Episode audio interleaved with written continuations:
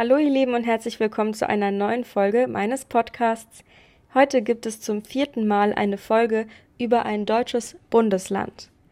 Nachdem ich bei den letzten Malen über Hamburg, Bremen und Berlin gesprochen habe, komme ich jetzt zu dem viertkleinsten Bundesland in Deutschland und dem ersten Bundesland, das kein Stadtstaat ist, also kein Bundesland und keine Stadt zugleich. Das Saarland liegt im Südwesten Deutschlands, direkt unter Rheinland-Pfalz, einem anderen deutschen Bundesland. Außerdem grenzt das Saarland direkt an Luxemburg, Belgien und Frankreich. Man kommt von dort aus also ganz schnell in die anderen drei Länder. Hinsichtlich der Einwohnerzahl ist das Saarland mit ungefähr einer Million Einwohner sogar das zweitkleinste Bundesland, nämlich direkt hinter Bremen. Im Saarland wird normalerweise Hochdeutsch oder rein Fränkisch gesprochen. Viele können aber wegen der geografischen Lage auch noch Französisch. Außerdem ist das Saarland das einzige Bundesland, in dem Französisch ein Pflichtfach an Schulen ist. Also muss quasi jeder Schüler und jede Schülerin irgendwann mal Französisch lernen. Im Saarland gibt es viele lustige Wörter. Die Kartoffel ist zum Beispiel die Grombeer und wenn man müde ist, dann ist man Bib. Außerdem finde ich es auch komisch, dass sie nicht sagen, mir ist kalt, sondern ich habe kalt was eigentlich auf ähm, grammatikalisch korrektem Deutsch falsch ist.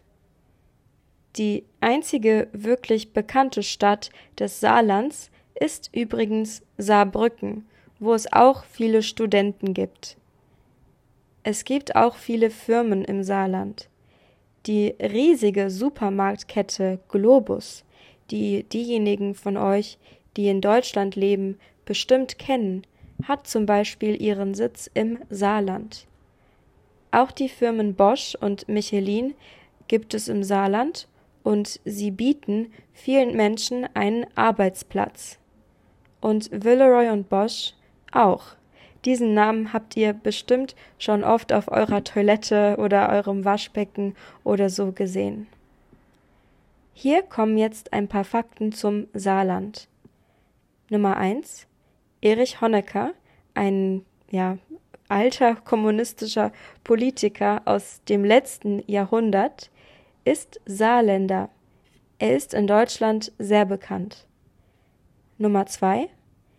Diesen Fakt fand ich auch ähm, super interessant, denn im Saarland gibt es die meisten Autos pro Person und die meisten Eigenheime, also Häuser, für die die Bewohner keine Miete zahlen, also wieder pro Person gerechnet.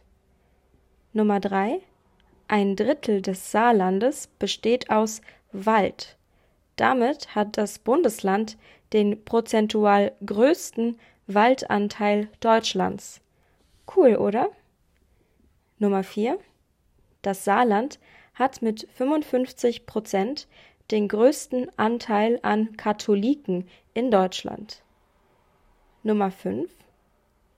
Dieser Fakt ist sehr komisch und ich weiß nicht, ob ihr das alle verstehen werdet.